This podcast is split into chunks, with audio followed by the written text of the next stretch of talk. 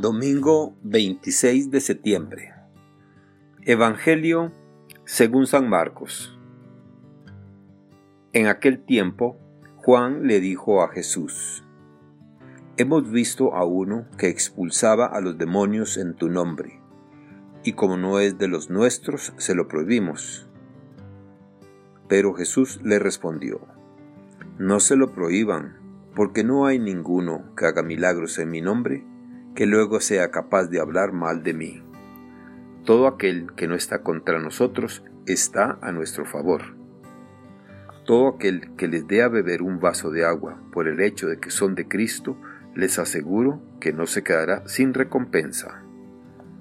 Al que sea ocasión de pecado para esta gente sencilla que cree en mí, más le valdría que le pusieran al cuello una de esas enormes piedras de molino y lo arrojaran al mar.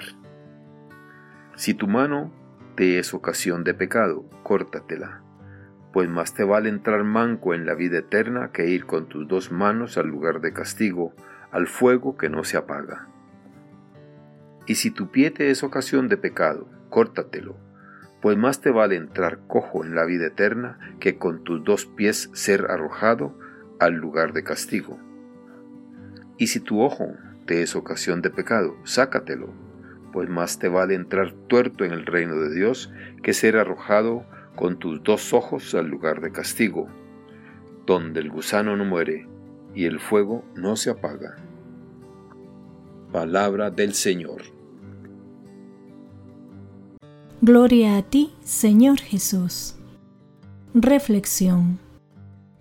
Hermanas y hermanos, la palabra de Dios que hemos escuchado este domingo podríamos resumirla en una frase.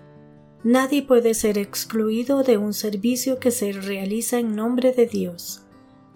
O dicho de otra manera, a nadie debemos impedirle que haga el bien, aunque no sea de nuestro grupo, pues Dios actúa a través de la bondad y del amor de las personas. En medio de las tradiciones del pueblo israelita por el desierto, el libro de los números nos presenta el relato del reparto, del espíritu que reposaba sobre Moisés entre setenta miembros del pueblo. La intención es que Moisés no tenga que llevar la carga solo. Con esta acción de Dios, la responsabilidad queda repartida. Cada uno de quienes han recibido parte del Espíritu debería ser profeta en el pueblo, es decir, trabajar en la organización del pueblo y crear conciencia de cómo vivir siendo el pueblo de Dios que camina hacia la tierra prometida, hacia la libertad. Pero Josué no comprende que todo el que haga el bien o que influya de manera positiva en la conciencia de ser hermanos debe ser considerado profeta, y por eso aconseja a Moisés que lo prohíba.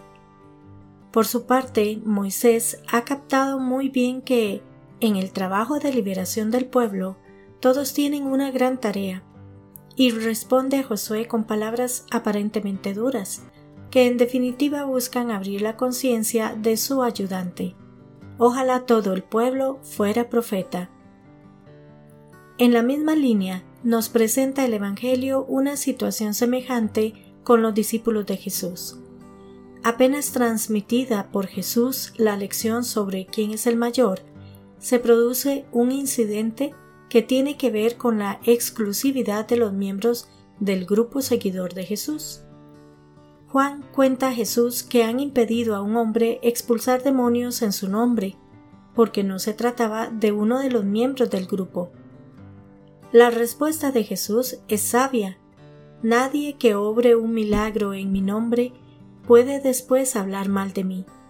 Y el que no está contra nosotros, está con nosotros. En la tarea de construcción del reino de Dios, nadie tiene la exclusiva. Tal vez los discípulos no tenían claro o no recordaban que su pertenencia al grupo de Jesús fue un don de pura gratuidad ninguno de ellos presentó ante Jesús un concurso de méritos para ser elegido. Fue Jesús quien se presentó ante ellos. Se les atravesó a cada uno en su camino y los llamó, aun a sabiendas de que no eran ni los mejores ni lo más representativo de su sociedad. En ese sentido también otros y otras pueden seguir siendo llamados. En cada hombre y en cada mujer, Dios ha sembrado las semillas del bien. Cómo y cuándo esas semillas comienzan a germinar y dar frutos es decisión de cada uno. A veces nos parecemos mucho a Juan y al resto de discípulos. Nos ponemos celosos de quienes, sin pertenecer a nuestra institución, hacen obras mejores que las nuestras. Y sale inevitablemente la frase pero ese o esa es de tal o cual religión o de tal o cual grupo. Anteponemos a la vocación universal de hacer el bien y a la práctica del amor unos intereses mezquinos y unos criterios de autoridad y de exclusividad que no son los de Jesús. Cuando el egoísmo de grupo prevalece, cuando excluimos a los que no pertenecen a nuestro grupo o a nuestra iglesia, lo que se logra es minimizar a Dios, ponerlo en ridículo ante el mundo.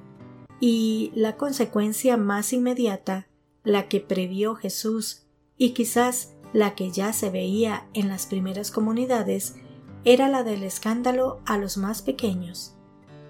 A Jesús le preocupan los pequeños, no solo los menores de edad, sino los que apenas empiezan a intuir la dinámica del reino con la subsiguiente imagen de Dios que Él propone.